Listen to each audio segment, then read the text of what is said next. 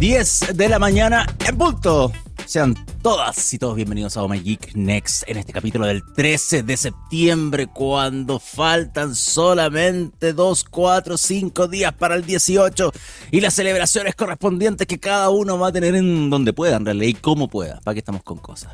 Eh, y tengan unas lindas celebraciones de fiestas patrias este septiembre que eh, yo debo ser sincero, se me ha pasado absolutamente rápido y flotando y de una manera que llega a ser casi molesto, pero de igual forma, eh, nada, no hay nada que decir. Ya viene el solcito, yo sé que muchos están de hecho contentos por eso, la primavera se va a manifestar probablemente después de este mes, como decían algunos, porque iba a ser aún así medio lluvioso, ustedes vieron.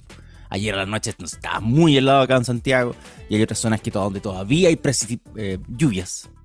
Em, y claro, la Pachamama sigue en esta cosa media loca, pero no vamos a hablar de eso el día de hoy. Podríamos hablar de cambio climático algún día ¿ah? y, ver los beneficios de la tecnología dentro de, la detección de, estos desastres. Por ejemplo, estaba leyendo ahora para hacer la pauta, comentario totalmente anexo a, a Oh My Geek Next, pero em, estaba viendo que la representación meteorológica extrema que ha tenido Grecia este año. Y es extremadamente rara.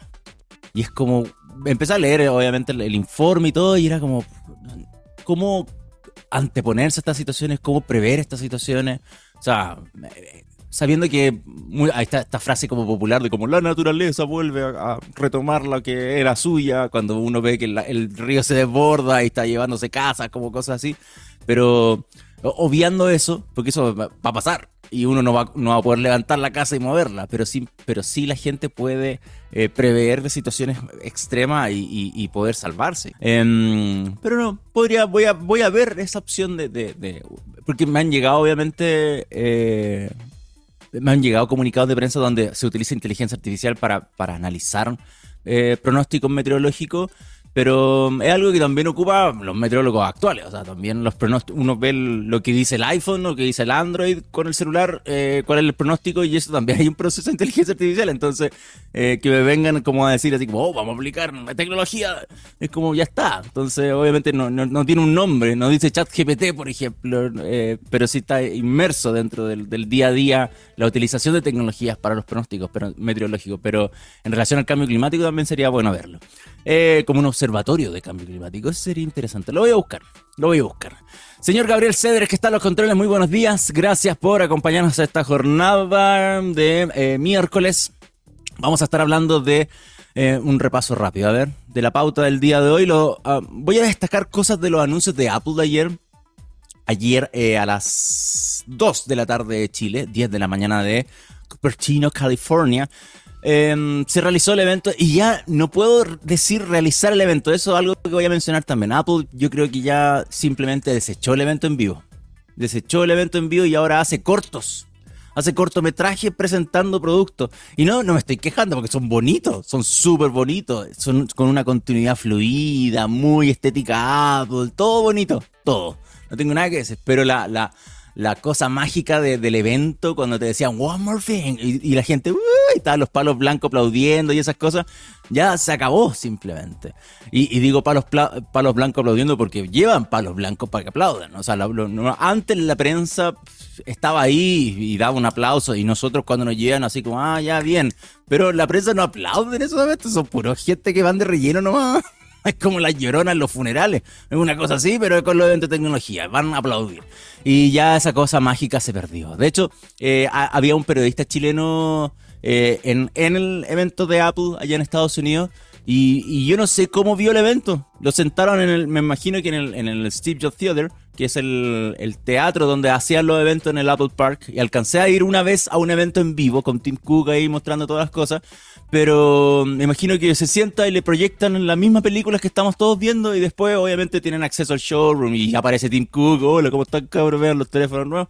Pero mm, el evento en vivo se perdió. Bueno, Vamos a hablar de eso, de Apple, de las cosas que quiero destacar de, eh, del Apple Watch y del iPhone. No voy a hablar del iPhone ni del Apple Watch porque eso está publicado desde ayer en omygeek.net y en un sinfín de otros medios y no vale la pena hablar de cuestiones técnicas, pero sí de cosas que quiero destacar que son eh, las cosas nuevas, técnicas y que pueden tener un, un, anuncio, o sea, tuvieron un anuncio marketinero potente Yo encuentro que el evento de ayer estuvo bueno, de hecho. Yo normalmente me quejo de los eventos, pero creo que la, la película que prepararon ayer estaba buena. Y con las cosas que obviamente tienen relación al cambio de, de conector de Lightning en USB, obviamente con, con, el gesto de doble toque en el watch, que lo encontré una maravilla, eh, y entre otras cosas. Voy a mostrarles de hecho un ejemplo de tecnologías que son antes y no, y no entendía por qué ni a Samsung, a Apple, o Xiaomi, Huawei, Honor, cualquiera, que son grandes con empresas con investigación y desarrollo y que desarrollan vestibles, se le había ocurrido hacer algo tan simple como eso. O sea, tan simple en la práctica, en, en la teórico, en la práctica no sé qué tanto. Pero vamos a hablar de eso.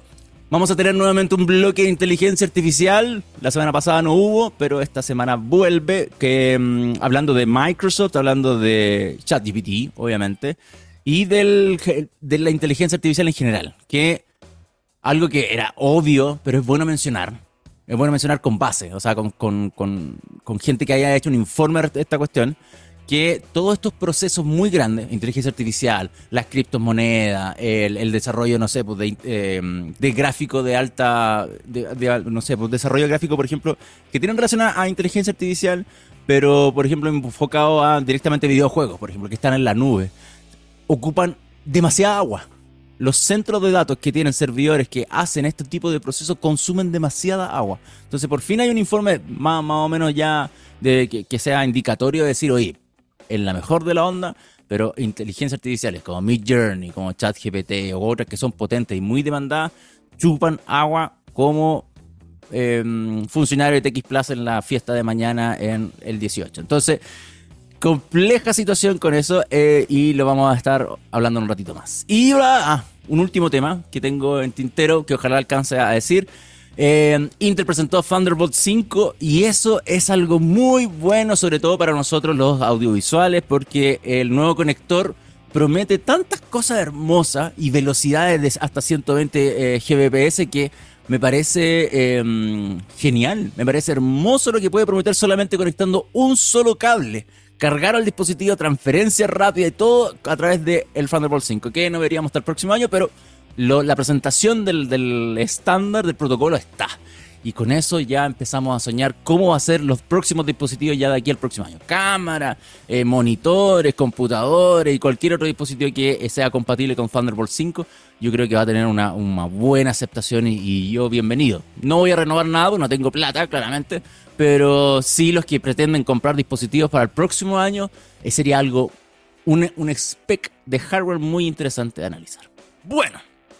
Eh, ¿Con qué arrancamos? Ah, bueno, el señor Ceder se me olvidó. Me, dejó una, una efeméride que, como les digo, no, no me estoy. No sé si es de flojo o de porque quiero sorprenderme, pero no las estoy leyendo antes. Simplemente las leo ya encima. Cuando las voy a mencionar, las voy a dejar como en esa onda. Y, esto pasa únicamente porque WhatsApp, como les dije, ahora no permite copiar y pegar entre la aplicación de WhatsApp de computador y mi Google Docs donde hago las pautas. Entonces, el señor Cedre me dice algo y no abro las fotos hasta que me anuncie las canciones. Así que eso va a ser una sorpresa para más tarde. Y vamos a comenzar hablando con Apple. Este es el anuncio de. Esa, esta es nuestra publicación, mejor dicho, en omygeek.net respecto al Apple Watch Series 9. Pero eh, antes de mencionar lo del Series 9 directamente, solo mencionaron como un general respecto a, al evento. Em, creo que el evento en sí estuvo bueno. Hace tiempo que no veo un evento que, que de verdad diga, ah, sí, me entretuve.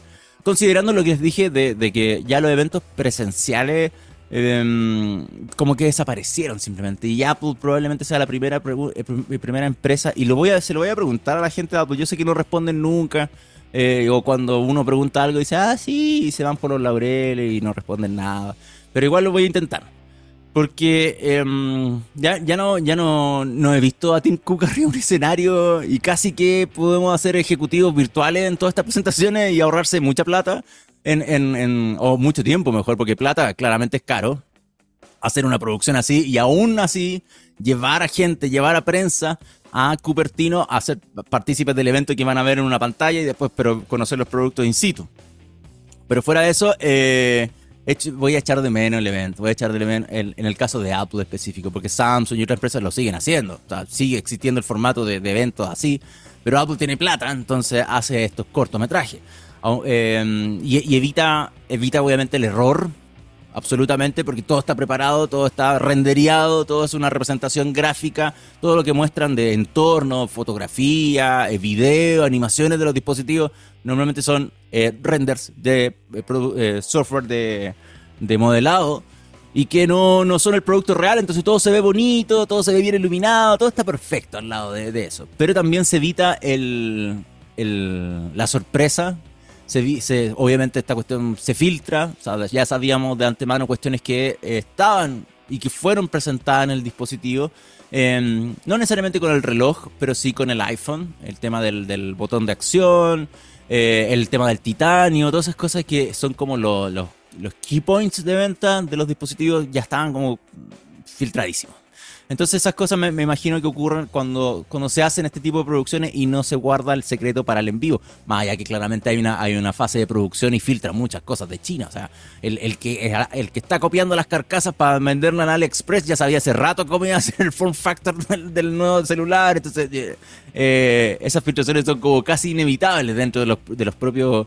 la última persona que está en la cadena de producción, pero que claramente tiene acceso a ver el dispositivo o, al mock-up del dispositivo y con eso ya poder irse de, sanguchito de palta, por decirlo de alguna forma coloquial. Pero bueno, eh, evento, creo que los dispositivos que presentaron entre el Apple Watch y el iPhone fue un evento redondito, sabiendo que había que anunciar novedades específicas para cada uno y se le dedicó el tiempo que correspondía a cada uno, eh, obviamente con una patita, y esto yo creo que era algo esperable completamente, hace los Vision Pro, que es la gran apuesta para el próximo año de Apple, comenzando en 2024 con la venta de este eh, dispositivo de realidad espacial. Em, y, que claramente tanto el reloj como el iPhone hacen guiño a las interacciones de, con ese dispositivo. Y, de ahí destacar inmediatamente que lo que más allá de que el reloj esté presente y que no haya un cambio eh, brutal en cuanto a su diseño, pero sí vemos mejoras por ejemplo, en las cargas, en el nuevo procesador, en la capacidad de, tener hasta 2000 nits de brillo, que es algo que se agradece porque normalmente uno está con el, reloj no necesariamente en un entorno cerrado, sino en un entorno abierto para poder tener em, directamente la, la mejor respuesta visual para el dispositivo, pero por lejos. Lejos lo más sorprendentemente bueno es lo que presentaron con el gesto de doble toque que es justamente esto que está acá en esta animación que estoy mostrando para quienes disfrutan del de el streaming de este programa en video, que es esta. Esta representación de tocar simplemente con el dedo pulgar e índice dos veces y haces una acción principal dentro del reloj, era como algo, pero ¿por qué nadie lo estaba haciendo antes? O sea, probablemente, y considerando que los relojes son un hub de sensores impresionante, con muchos sensores adentro, eh, me hacía falta algo como esto. Y esto no es que Apple lo haya inventado para nada. O sea, hay ejemplos para tirar a la chuña, pero con todo. O sea, de hecho, busqué uno que me acordé, porque creo, me acordé de esto, creo porque lo llevamos en un Express una vez. Eh, y, la idea que eh, se pueda ejemplificar exactamente a lo que quiero llegar, pero claramente me sale la publicidad de YouTube. Gracias YouTube siempre por esto. Pero acá hay un ejemplo bien bueno. Eh, que lo que hace es utilizar los músculos y, lo, y el movimiento a través de un brazalete que detecta, y esto es del MIT, por eso me acordé de esto, eh, donde se muestra que una persona puede vestir, puede vestir un dispositivo, como, como puede ser un reloj, acá se ve bien. Y tan solo con, por ejemplo, el apretar el puño o mover el brazo, tiene el control del el dron que se está moviendo en este video. No sé si se alcanza, si se alcanza a ver. Eh, ven cómo se mueve el dron, pero obviamente miren cómo tiene el brazo y miren cómo lo gira, como, como mano de, Playmobil o como mano de Lego, pero eh, el dron se mueve con los gestos y con, y con los detectores que, que sienten los músculos, la tensión muscular, los movimientos. Y esto es algo que existe hace rato y es un trabajo que se, que se está haciendo desde hace años. Y no solamente con, con este ejemplo, o sea, este es uno de muchos ejemplos que yo sé que, que han existido y que han trabajado esta cuestión de entender eh, con dispositivos vestibles, sea con, un, con, con, esto, con un sensor que va en el brazo, con una camiseta entera, eh, entender movimiento, entender eh, sistema, cosas cinéticas que a la larga son naturales de nuestro cuerpo cuando nos movemos, cuando movemos los dedos, cuando movemos los brazos y que efectivamente pueden hacer reflejo de una acción para un dispositivo externo. Y en este caso Apple lo que hace es justamente eso. Cuando yo hago este movimiento, fíjense todo lo, que se puede llegar a mover o sentir dentro del, del, resto del brazo y justamente donde va conectado el, o donde está atachado a nuestro cuerpo el reloj. Entonces nos enfrentamos a alguien que dijo, si tengo un dispositivo lleno de sensores, ¿por qué no ocuparlos para una interacción? Y esto es algo que también se plantea muchas empresas respecto a que los dispositivos en sí no necesariamente deberían interactuar con pantallas, sino pudiesen tener interacción con otras cosas. Y ahí vienen otro tipo de productos que son los que, por ejemplo, se acuerdan de Kinect, se acuerdan de, del Wiimote para la Wii, se acuerdan de Leap Motion, otros productos que obviamente era como mover los brazos y detectaba. Eso también juega un poquito, no es lo mismo porque claramente acá es, un, es como una cámara que te está observando y está representando tus movimientos, pero en los casos de los vestibles puede pasar esto exactamente porque los vestibles es, están casi tan completos como los propios celulares en cuanto a capacidad, en cuanto a, rendición de batería y, que claramente y en procesamiento claramente. O sea, esto, esto está reflejado absolutamente con las capacidades que tiene el nuevo procesador y, Apple lo dejó súper en claro. O sea, el S9, que es el procesador de los Watch, puede generar este tipo de interacciones y permite a la larga que eh, podamos tener un, vestible, en este caso un smartwatch, que sea capaz de detectar una, un gesto y, que ejecute una acción dentro del dispositivo y que yo no necesariamente tenga que interactuar con él tocándolo o presionando algún botón externo. Y eso para mí fue como bien, bien, súper interesante y me imagino que ahora todos los demás, especialmente Samsung, especialmente Huawei, especialmente Honor, van a querer hacer relojes con interacciones que tengan relación a los gestos y a la musculatura. Y eso se va a venir y eso lo doy casi casi por firmado. Bueno, y lo otro em, tiene relación al iPhone. O sea, ya presentaron al iPhone 15, 15 Plus. Y nosotros, em, en realidad, yo me quiero enfocar en algunas cosas que son más relacionadas con la versión Pro. Porque sabemos que los Pro son los que traen las innovaciones a la larga eh, en cada nueva generación. O sea, el la gama Pro viene con el nuevo procesador, viene con las nuevas cosas. Y en el caso del Pro Max, por ejemplo, este año eh, tiene el, el, lente teleobjetivo que es exclusivo para este diseño. Em, pero hay diferencias interesantes y asociaciones interesantes entre los modelos base y los Pro. Ahora, considerando que el, Dynamic Island, que la ceja arriba está implementado transversalmente, eso me parece eh, una buena noticia, porque creo que creo que es un, es un buen añadido, es una buena justificación eh, bien aplicada en cuanto a software, pero eh, mal aprovechada. Y mal aprovechada por aplicaciones, por developers en general, que no, como que no, sé si le quisieron sacar al jugo esto, pero con la masificación de la línea de, de, esta cosa a la nueva generación completa, y ya no solamente la gama alta o el más caro va a tener este, esta cosa, probablemente invite a que todos comiencen a, utilizar el Dynamic Island de una forma eh, más seguida o más completa y, de hecho sobre todo para operaciones en segundo plano, que yo creo que es el uso que principalmente yo he podido encontrar que es, útil esa función, el Dynamic Island, para las operaciones de segundo plano. Si yo no tengo por qué eh, ejecutar algo en una aplicación, subir algo, algo que yo sé que se va a demorar y tener que tener la aplicación abierta, entonces al menos saliéndome de eso y siguiendo ocupar, el dispositivo y ahí podemos hablar de una verdadera multitarea que el Dynamic Island tome posesión de decirte, oye, estoy ejecutando esto, me queda tanto para hacerlo. Eh, me ha pasado, por ejemplo, ahora último con, con la publicación de historias en Instagram, donde el Dynamic Island ha tomado más protagonismo eh, y, te, va informando mientras yo estoy fuera de la aplicación de Instagram haciendo otras cosas que la historia o este video que estás subiendo lleva 60%, 70%, 80%. Y eso es eh, útil y no tener que estar pegado en Instagram esperando nada, esperando tiempo muerto de tratar de subir algo que lo haga por sí solo. Entonces, eh, eso por un lado es bueno. Y la, y la implementación del USB-C era algo que estaba rumoreado y que lo habíamos comentado en este programa hace rato con el tema de, de, mm, las regulaciones de la Unión Europea. Y lo interesante y lo divertido acá es que los modelos Pro, los modelos Pro tienen el USB-C eh, USB en versión 3.2 y esto permite las transferencias de hasta 10 eh, Gbps.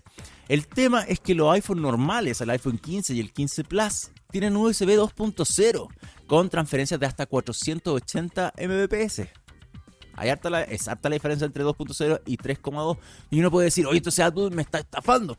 Y la verdad es que no es tan así porque el Lightning era como un protocolo en, transferencia de, USB 2.0. Entonces, como que Apple casi hizo, siendo Apple en su, en su cabecita, siendo Apple no quería pasarse al USB-C y de cierta forma haberlo hecho es casi lo mejor que le puede haber pasado.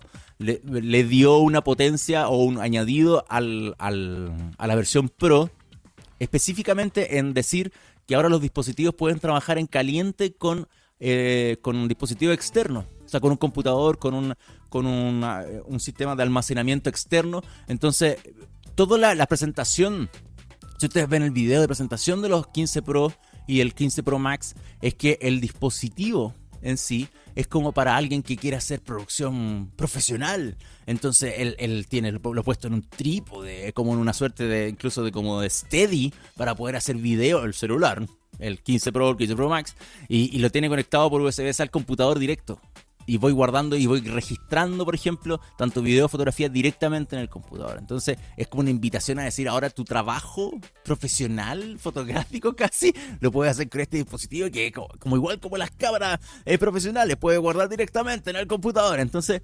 eh, es divertido que el cambio al USB-C le hayan sacado esa vuelta de marketing, algo así como es como eh, cualquier dispositivo lo hace, amigo, pero bueno, ustedes son Apple y claramente quieren aprovecharse cualquier cosa. Aún así no vi, no vi llantos y eso es bueno. O sea, acá Apple hizo la opción al USB-C sin llorar. Sin decir, ay, la Unión Europea. No, no pasó eso, porque en algún momento cuando les preguntaron a los ejecutivos de Apple, cuando se supe que sí iba a salir el iPhone con, con USB-C, eh, era como quejándose. Y era gente de marketing, obviamente, de Apple, Mm, que, el vicepresidente de marketing, no me acuerdo cómo se llama, pero está en esa conferencia que dieron y, decía, sí, sí, vamos a tener que adoptarlo nomás. Pues. Entonces, eh, es divertido. Pero aún así, la, la, lo que hablan acá, de para dejarlo en claro, cuando hablan de que el iPhone va a poder trabajar en caliente con dispositivos, es para las versiones Pro, porque esos tienen eh, USB 3.2 y en cambio los 15 y 15 Plus es como un Lightning, pero ahora con otro conector, simplemente con una interfaz 2.0, llegando solamente hasta 480 Mbps de transferencia. Así que em, hay cositas que, que, uno los puede degranar y darse cuenta de que cada dispositivo tiene su atractivo, pero eh, me gustó en general la presentación. Me gustó la presentación.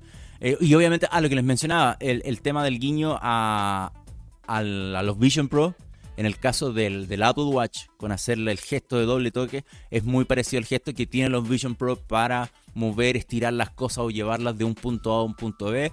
Eso por un lado. Y lo segundo, que el iPhone genera videos espaciales. Y ese es el otro guiño que le dio Apple a su nuevo producto. Entonces está todo muy bien enganchado. Yo creo que probablemente Apple tenía esto doble toque preparado hace mucho tiempo. Pero tenían que esperar el Vision Pro para decir, miren lo que podemos hacer. Porque esto es, este movimiento es algo que nosotros queremos patentar prácticamente en las cabezas de ustedes. Y que entiendan que mis productos, esto también significa parte de mi interacción. Mi interacción es hacer esto con el dedo índice pulgar y arrastrar y mover y aceptar cosas. Y eso va a pasar a los Vision Pro el próximo año. Y se lo estoy diciendo acá, ahora, ya, porque Apple es así, es súper planificada para los lanzamientos. Y creo que son. Por eso encuentro que el evento fue inteligente el de ayer. Más allá de presentarme el iPhone nuevo el reloj nuevo, son como. como eh, meto mi ecosistema completo en, en, un mismo saco, pero también con cuestiones tan simples como la interacción y que la gente entienda que esto es algo propio de Apple. Ahí está el, potente para mí. Ahí está lo potente. Ya, eh, en lo final, solamente una cosa última para destacar que es la opción, la, perdón, no la opción, es decirle adiós al cuero. Y eso me parece súper bien. Y lo reemplazó con Five Woman. Eh, es, una, es una textura también. Ay, creo que publicamos algo de esto. Sí, lo publicamos en la última publicación que está hasta este momento. Eh, échenle un vistazo a esto porque me parece súper interesante el reemplazo al cuero que está haciendo Apple y lo está haciendo en todos los accesorios. Y eso significa que las carcasas, los, productos MagSafe, el, mismo este, por ejemplo, como llaverito para llevar el AirTag, eh, las carcasas, por supuesto, del, de los nuevos iPhone y los iPhone antiguos. Entonces, es un buen reemplazo y Apple está con esta cuestión así como de ser... Eh, perdón, eh, de cierto, como utilizar la energía 100% limpia, pero también ser una persona, una empresa responsable con el medio ambiente, eh, bien comprometido. Hicieron un corto que simulaba a la Pachamama eh, y fue eso rarísimo, pero eh, en el estilo de humor gringo y Apple, bien así como medio naif, eh, funciona y para poder decir que claramente el ecosistema está apuntando hacia hacia productos que sean más amigables con el medio ambiente y no solamente los propios productos Apple, sino lo que le está también exigiendo como a los fabricantes externos. Y en este caso fue, por ejemplo, Nike o Hermes, pero para crear también correas para, por ejemplo, el Apple Watch que sea más sostenible. Entonces, la correa deportiva de Nike, por ejemplo, son eh, incluirá otro tipo de materiales reciclados, y que es muy similar al caucho también para la correa. Entonces, eh, es bueno. Esto también es algo que hay que destacar y que es parte del, compromiso que está teniendo la compañía en cuanto a medio ambiente. Ahora sí. Señor Gabriel Cedres, yo no sé si ustedes están los controles. Ah, sí, se me había perdido el Zoom, amiguito. ¿No? Como que tenía abierta otra pantalla en este monitor. Pero eh, ya lo veo y ya sé que está conmigo. Y lo que tiene preparado para el día de hoy en su. En su. Efeméride. Es que el 13 de septiembre de 1967 eh, nace Stephen Perkins en Los Ángeles, California, Estados Unidos. Y él es el baterista de la gran banda James Addiction. Así que estamos celebrando a eh, Stephen, que es conocido por supuesto por James Addiction, pero también por Porno for Pirates, Infection Groups y el Flower. Todas bandas con las que vendió millones de discos en el mundo y con puro James Addiction ya estaba forrado este señor para que estamos con cosas. y, y, nada, pues, siendo amigo de Perry Farrell yo creo que nunca te va a ir mal para que estamos con cosas. Si tú seguís siendo amigo de Perry, tenéis Festival Lola Palusa hasta el infinito. Así que claro, eh, Ah, que hay un, detallito, un datito que yo no sabía. Obviamente eh, está dentro de los cinco mejores bateristas de la historia según la LI Weekly, una revista estadounidense. Recibió múltiples discos de oro. Eh, también tiene un proyecto solista llamado Banjan. Y en 1990 fue parte de Lil Pit con Mick White. Colaboró con los Rage Against the Machines, con Red Hot Chili Pepper, Nine Inch Nails. Puta, si este tiene para Stephen Perkins. Así que feliz cumpleaños, Stephen. Eh, un día como hoy nació en 1967, un 13 de septiembre. Eh, son, son viejazos los James Addiction. ¿eh? ¿Cuánto, ¿De cuánto estamos hablando con Stephen Perkin? Es la. A ver. ¿De cuánto estamos hablando con Stephen Perkin? 56. Ah, no, no es viejo. 56 años. Estoy sacando mal los cálculos mentales. Pero es que, bueno, nada que hacer. 56 añitos. Felicidades, mi querido. Y vamos a estar escuchando música de. Eh, tanto de James Addiction pero también de los otros proyectos que ha tenido y que son los que mencioné. Pero vamos a comenzar con Stop. Eh, y junto a su amigo Ferry Par, eh, Perry Farr, perdón. Con James Addiction, este es el primer tema que vamos a disfrutar esta jornada del Next. Y a la vuelta vamos a estar hablando de inteligencia artificial. Vamos y volvemos. Estamos de regreso, son las 10.33 de la mañana y tú estás disfrutando en vivo y en directo, excepto que si lo escuchas después, Oh My Geek Next por TX. Plus. Les recuerdo a ustedes que nos pueden seguir en redes sociales, arroba oh my geek en Twitter y arroba oh my geek net en el resto de las plataformas donde estamos disponibles. TikTok, Instagram, Facebook, LinkedIn, YouTube. Para que vayan a visitarnos. Y en el caso de TX Plus, arroba TX Plus, TXS Plus en las plataformas donde está disponible nuestra querida TX, nuestro querido medio, tanto Instagram, YouTube, um, LinkedIn Twitter y Facebook, así que vayan a echarle una vistacito. Eso, y antes de hablar de inteligencia artificial, que es lo que estaba abriendo ahora mismo para mi pauta, hay que saludar a nada más y nada menos que nuestros amigos de IBM, porque su tecnología está transformando los modelos de negocios en todo el mundo. Ellos crean oportunidades de nuevos eh, negocios y de crecimiento junto a nuevos parámetros de eficiencia. Ellos son líderes en la inteligencia artificial de los negocios y van más allá, porque IBM integra tecnología, experiencia y proporciona infraestructura, software, innovación y servicios de consultoría para ayudar a la transformación digital de las empresas más importantes del mundo. Visiten www.ibm.cl y descubran cómo IBM está ayudando a que el mundo funcione mejor. Vamos a crear juntos la transformación y el progreso de los negocios de América Latina. Thank you, IBM. Em, ya, inteligencia artificial. Vamos a hacer este bloque más o menos rápido porque igual quiero hablar de Thunderbolt 5.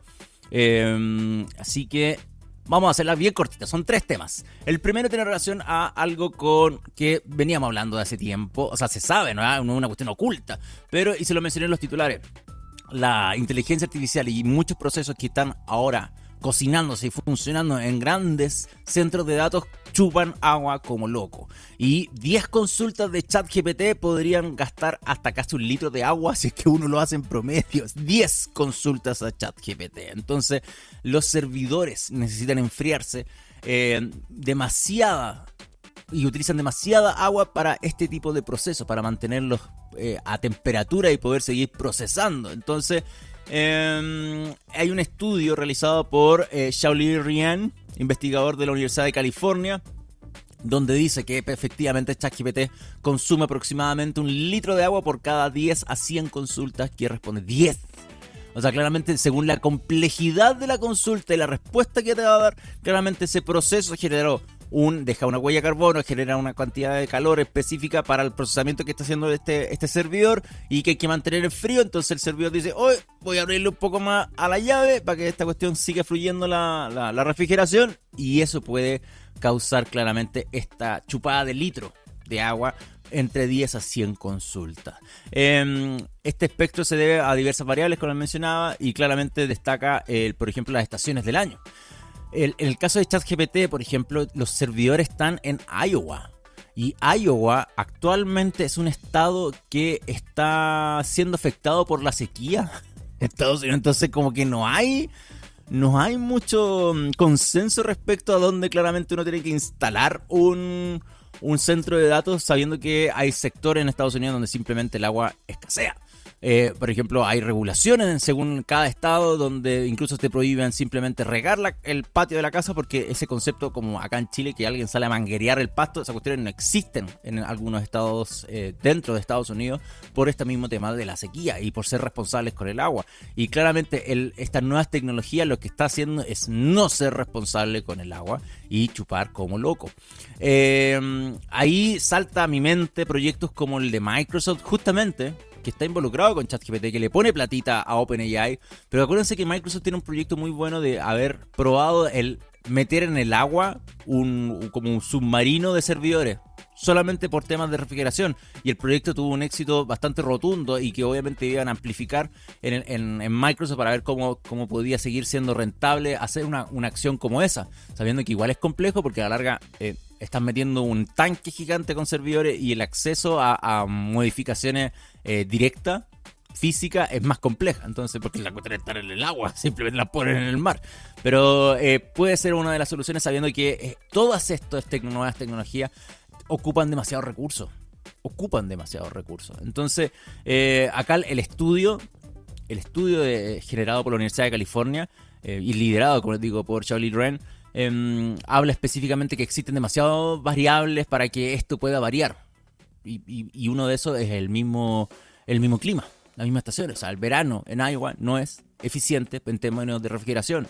Y es cosa como pensar, porque tengo algo que genera y necesita demasiados recursos en un estado, en un lugar donde no están. Y estoy haciendo cada vez más insostenible también el ecosistema. Es raro.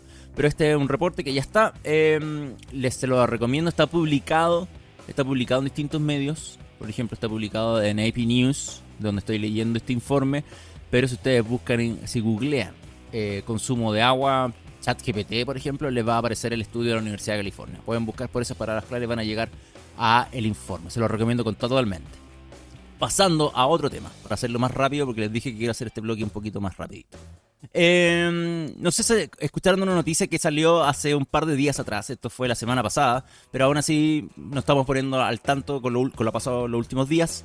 Eh, Microsoft también habló de lo que va a pasar con Copilot, que va a ser como el, próximo eh, intento unificado de, de, inteligencia artificial.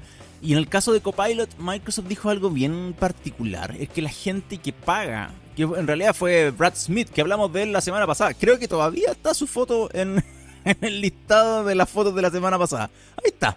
Miren, ¿ven? hablamos de Brad Smith la semana pasada, Brad Smith de nuevo aparece esta semana. Él, el presidente de Microsoft, dijo que eh, dijo que, la, que Microsoft en sí, la compañía va a responder cuando sus clientes que pagan, sus clientes empresariales, en, en Copilot, utilicen Copilot, van a ocupar sus abogados para defenderlos si es que los demandan por derechos de autor. Entonces, por ejemplo, eh, alguien que paga en Bing Chat Enterprise, en Microsoft 365, en GitHub Copilot, cualquier aplicación que utilice inteligencia artificial, pero yo soy un, cliente grande, o sea, a la larga está hablando de cliente empresarial, o sea, están, gastando la platita y llega un externo y dice, ¿sabe qué? Usted hizo esto y eh, ocupó mi propiedad intelectual. Entonces ahí uno, la empresa que le está pagando a Microsoft debe decir, oye, pero yo utilicé, no sé, Bing Chat para esto y Bing Chat me dio este resultado. Entonces ahí Microsoft podría decir, yo te voy a defender. es rara la posición.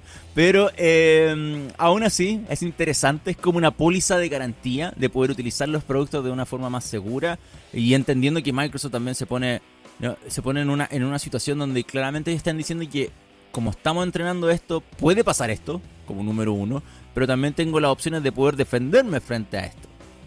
Y obviamente sabiendo todo el, problemazo que hay con, con, con, los diseñadores, con los audiovisuales, con los guionistas en cuanto a la generación de contenido hecho por inteligencia artificial, donde darle derechos de autoría a algo que se genera con inteligencia artificial también es muy complejo, porque son demasiadas laderistas. Incluso he visto propuestas de como si es que yo hago una foto, por ejemplo, la foto debería tener tres autores. El, que hizo los prompts, eh, la tecnología y casi como que la señora que barre ahí en el servidor. Entonces como que no tiene sentido tampoco buscar tantas aristas algo que puede ser más complejo como simplemente decir no debería tener eh, eh, derecho de autor. Pero bueno. Eso es una discusión para otro día. Y estoy tirando ideas hacia el voleo, para que no crean que está necesariamente en mi posición. Pero eh, lo de Microsoft sigue siendo interesante, como que la compañía quiere responder en caso que algunos de sus clientes empresariales simplemente sean demandados por infracción a derecho de autor. Y yo te paso los abogados. Así, así de bacán están en Microsoft. ¿Cuántos abogados van a tener? No sé. Porque yo creo que alguien, si se pone creativo, puede hacer una lluvia de demandas y ahí Microsoft puede salir para atrás con el negocio. Y finalmente, un, otro, un tercer tema antes de irnos a la próxima canción. Eh, Ustedes saben que, obviamente, hay un problema con los profes y la inteligencia artificial como ChatGPT. Que hacen las tareas, hacen los exámenes, las pruebas con estas inteligencias artificiales y no tienen derechamente una forma de saber si es que eh, fue generado el contenido por una inteligencia artificial. Y ChatGPT, o mejor dicho, OpenAI y, otras empresas han generado herramientas para detectar el contenido por inteligencia artificial. La cosa es que OpenAI misma sabe que estas herramientas no sirven. No tienen la efectividad que uno espera y que, las, que a la larga todas estas aplicaciones o, o conjuntos de herramientas que ayudan a detectar si el contenido está generado por inteligencia artificial simplemente no están funcionando y no eh, saben explicar o entender directamente y considerando que, que si una herramienta es capaz de detectar algo que evoluciona constantemente y mejora e incluso puede ser modificado en cosas tan pequeñas eh, y después yo le entrego esto por ejemplo a un profe o cualquier otra cosa y él agarra ese texto que ya lo modifiqué un poco y lo tira a una inteligencia artificial a esta herramienta de detección no lo va a detectar nunca no lo va a detectar nunca porque a la larga hay cosas que sí hace constantemente, y podría estar hablando de esta cuestión mucho rato, pero no es sentido, pero hay cosas particulares que las inteligencias artificiales hacen para rellenar texto. Y lo hacen siempre. Y ya, he agarrado ritmo con lo que he ido aprendiendo con ChatGPT, incluso en la versión 3.5, y nosotros acá en la empresa pagamos por ChatGPT 4 y la diferencia es grande. Pero aún así hay cositas que, que uno puede detectar y simplemente si las elimina o las corrige, ya queda inmediatamente indetectable. que inmediatamente indetectable. Entonces, eh, me, parece de cierta forma bien, a la larga, que eh, OpenAI directamente dice que los detectores eh, no funcionan. La propia OpenAI, que los detectores no funcionan y que claramente ahí toda la docencia probablemente tiene que replantearse el uso de Internet o el uso de, libre para ejecutar ensayos o cosas así. Y hay mucha gente, y también lo estaba leyendo ahora último, que vuelve a la antigüita nomás al desarrollo en clase, a la prueba en clase y, olvidémonos de las tecnologías y vamos a agarrar lápiz nuevamente y un papel y empezar a trabajar directamente ahí. O al menos, eh, si lo van a hacer digital, que sean con dispositivos offline, simplemente, que no tengan acceso a estas herramientas y que trabajen. Pero bueno, son cosas que hay que adoptarse y todo, pero me parece bien la transparencia y simplemente decir, lo que yo intenté que detectara eh, mi propio o sea, mi propio software, mi propia aplicación, plataforma, eh, no funciona simplemente. porque mejora, porque evoluciona, porque es difícil, porque no, no, no, no simplemente no, no se es capaz con algo que simplemente cada vez va mm, pensando mejor o interactuando mejor o el usuario que está frente a él puede perfeccionar su técnica y no, y no va a ser un copy-paste, sino va a ser una, un, pequeño arreglo, va a quitar esto, va a agregar otra cosa, puede hacer diferentes prompts y de eso hacer un texto y eso puede ser también indetectable. Hay muchas formas de, de, buscar la forma para que sea un, una elaboración de un contenido textual indetectable por una herramienta que busca saber si es que es una inteligencia artificial o no. Entonces, cuando salió esta cuestión la primera vez, yo dije, claramente es como medio trucheta, pero me alegro que OpenAI haya dicho, simplemente no va a funcionar.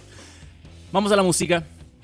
Eh, siguiendo, por supuesto, en la celebración de los 56 años de Stephen Perkins, el baterista de, o de James Addiction y otros proyectos, vamos a escuchar el otro proyecto que no tiene que ver a James Addiction. Y eh, Señor Cedre, yo creo que nos va a alcanzar para una canción más. ¿Cuál? ¿Infection Groups o Porno for Pyro? Ya. Eh, ¿Infection Groups? Ya, muy bien. Violent and Funky. Infection Groups, otro proyecto donde estuvo involucrado el gran baterista Stephen Perkins que estamos celebrando hoy porque nació un 13 de septiembre de 1967. Feliz cumpleaños Stephen, Infection Groups a continuación. Creo que le hace honores el nombre Infection Groups a la canción que acabamos de escuchar de, de Stephen. Eh, estábamos hablando fuera de micrófono de Stephen Perkins. Estábamos hablando fuera de micrófono con el señor Ceres que, que, la canción así como que se volvió media repetitiva, un poquito puede haber terminado un poco antes y la verdad es que sí. Pero también destacando que un sonido bien fanquero, rockero, ochentero, muy parecido a Red Hot con ese como sonido raw, como bien crudo. Eh, fue interesante, no lo había escuchado nunca en mi vida y me parece súper bien como para volver a, repetirse otros temas. No necesariamente este, que claramente cachamos que era como un loop gigante, pero puede ser interesante lo que puede salir de ahí. Hablemos de lo último porque nos queda nada de tiempo. Son faltan nueve minutos para las 11 de la mañana. Y yo les dije que quería mencionar lo que está publicado en nuestra web y que ocurrió ayer mismo. Es el anuncio oficial por parte de Intel de eh, la nueva generación de Thunderbolt, en este caso la eh, versión 5, que promete distintas cosas bonitas, em, para, sobre todo para los que juegan para los gamers en general, que, perdón por mi por mi falta de, expresión, para los que juegan, no, para los gamers en general, porque esta solución ofrece eh, que, la, que el conector único pueda entregar tanto altas velocidades, pero también permita la conexión de monitores con más tasa de, eh, de, frecuencia, incluso alcanzando los teóricos 540 Hz de refresco. Y eso va a ser muy interesante cuando conecte, cuando tengas un monitor que, no sé, supere los 320, que ya está alguno en el mercado, y podamos decir, oye, la fluidez de lo que estoy viendo y la inmediatez de la imagen es impresionante, y considerando que son monitores que pueden conectar resoluciones superiores a 4K. O sea, no solamente vamos a tener ultra alta definición, sino también una alta tasa de refresco, específicamente pensando, por ejemplo, en gamers en esto. Yo como eh, audiovisual, por ejemplo, yo estoy en los 100 Hz y para mí ya es una magia. Tener un monitor con 100 Hz una cosa así como, wow, para trabajar. Claramente para los videojuegos uno busca otro nivel de experiencia, pero ya llegar a los 500 es como, wow. Eh, no, sabría buscarle en mi posición, para lo que yo uso el computador no, no tendría mucho sentido, pero por eso mismo trato de separar los mundos. Y eh, fuera de eso, eh, obviamente la posibilidad de, de, poder conectar este dispositivo y entregar velocidades que van de base 80 Gbps y llegar hasta los 120 con un impulso de ancho de banda. Y un impulso de ancho de banda que em, también te puede permitir una carga eh, de hasta 240 vatios. 240 vatios que es bastante potente. Obviamente da mucho más de lo que un notebook tradicional eh, pueda necesitar. Por ejemplo, un MacBook Pro. Eh, un MacBook Pro normal utiliza un cargador de 90 vatios. Imagínense si es capaz de dar 240, entonces claramente con un mismo conector poder generar este tipo de energía también significa que eh, laptops que consumen más, por ejemplo, que son más eh, que necesitan cargadores más grandes, por ejemplo, los que son gamer y utilizan una tarjeta gráfica propia y así van chupando, chupando, chupando más, puedan tener también acceso a que el el único conector te pueda entregar, no sé, el monitor y también la carga optimizada o a la carga máxima que pueda estar recibiendo tu dispositivo. Eh, otro beneficio también de, de, eh, de, de, Thunderbolt 5 que es la compatibilidad con los estándares de DisplayPort 2.1 y PCI Express generación 4 que tal como está acá escrito en nuestra publicación de Oh My Geek, esta compatibilidad va a ser especialmente útil para quien utiliza eh, tarjetas gráficas externas. O sea, si yo estoy con mi notebook y quiero potenciar mi experiencia eh, gráfica para jugar videojuegos, para hacer otro tipo de proceso y le conecto una eGPU, o sea, que va conectado por USB, esta compatibilidad PCI Express, por ejemplo, va a permitir que obviamente pueda sacarle el máximo provecho a estos dispositivos. Así que eh, Thunderbolt 5 está anunciado con sus eh, especificaciones hasta ahora teóricas, porque vamos a empezar a ver estos dispositivos a partir del próximo año. Y muy probablemente, y esto no es tan tirarse a la piscina con este anuncio, sino es como sacar una, una conclusión rápida, en la próxima CES de Las Vegas, que es en enero, claramente vamos a ver a harto fabricante que va a estar mostrando de, con sus nuevos productos con Thunderbolt 5, lo que son capaces de hacer y cuánto se demoran en copiar y cuánto pueden conectar estos monitores y bla bla bla. Así que yo creo que eh, ya estamos en septiembre, octubre, noviembre, diciembre, enero. Vamos a empezar a ver productos que ya estén trabajando con esta nueva generación de Thunderbolt del conector y que eh, comiencen a vender sus dispositivos para el próximo año. Así que me parece excelente. Esto está publicado en ohmygeek.net, así que le pueden echar un, un, vistacito si es que quieren leer el detalle de esta noticia que fue publicada ayer y yo creo que pasó muy piola por culpa de Apple. muy piola por culpa del anuncio de Apple. De hecho, se, nosotros sé, y gran hartos medios se terminaron comiendo simplemente con llenándose de anuncios de Apple y lo del Thunderbolt 5 quedó un poco botado ahí. Qué pena. Pero ahí está. Vayan a verlo si quieren. Y um, todavía me quedan minutos me queda algo. Solamente voy a decir una cosa, que era mi... Voy a ocupar mi tema de emergencia. Y de hecho mi pauta se llama tema de emergencia. Lo voy a ocupar solamente para recordarles que ayer, ayer, comenzó la venta del libro de Elon Musk, escrito por Walter Isaacson. Walter Isaacson es conocido por hacer eh, biografías de genios, se podría decir, llamarlo de una forma más simplificada. Eh, hizo la biografía de Steve Jobs, hizo eh, ahora hizo la Elon Musk, eh, con un trabajo que fueron dos años de investigación y que pone a Elon Musk en una posición más como de, mm, fuera del multimillonario, considerando, por ejemplo, la influencia de su padre, eh, que, para la, biografía en sí, la influencia de su padre fue como negativa en la vida de Elon Musk. Obviamente habla de la obsesión con la letra X, habla que, son todos los productos con la letra X y esta cosa loca que tiene Elon Musk desde, la creación de PayPal, cuando está trabajando hace años en eso y que tiene este tema con X, X, X, X. Eh, el tema de Ucrania, que también lo publicamos nosotros en MyGeek.net, que en algún momento eh, en el libro aparece que Elon Musk lo que, lo que hizo fue apagar la... Apagar la disponibilidad de internet de Starlink en Ucrania en un, eh, ataque que estaban haciendo contra Rusia y, Musk salió a como a, corregir esto antes que saliera el libro diciendo que lo que pasaba es que ya estaba apagado esto, pero después Ucrania pidió y él se negó. Entonces fue como algo parecido, pero de cierta forma podemos decir que Elon Musk eh, negó internet a Ucrania en una situación cuando estaban en un contraataque a Rusia. Entonces también es como compleja y es parte del libro. Obviamente hay temas relacionados a SpaceX, a Tesla, y hay harto, creo que es un libro bien recomendable. Em, y, e incluso en, vi una entrevista que, porque eh, Walter Saxon trabaja para CNN y en CNN Business lo entrevistaron y hicieron algunos, eh, como unos detallitos respecto a, a, lo que puede decir el propio autor del libro, a, la creación de este.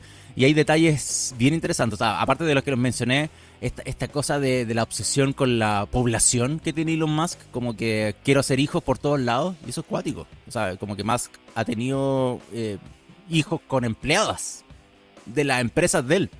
Y como que eh, también lo mencionan acá, incluso como que eh, cuando estaba casado o cuando estaba con, con, teniendo a su hijo, él estaba haciendo otros cabros chicos de, con empleados de la empresa. Entonces, como raro. Cuando estaba con Grimes, se me olvidaba el nombre del.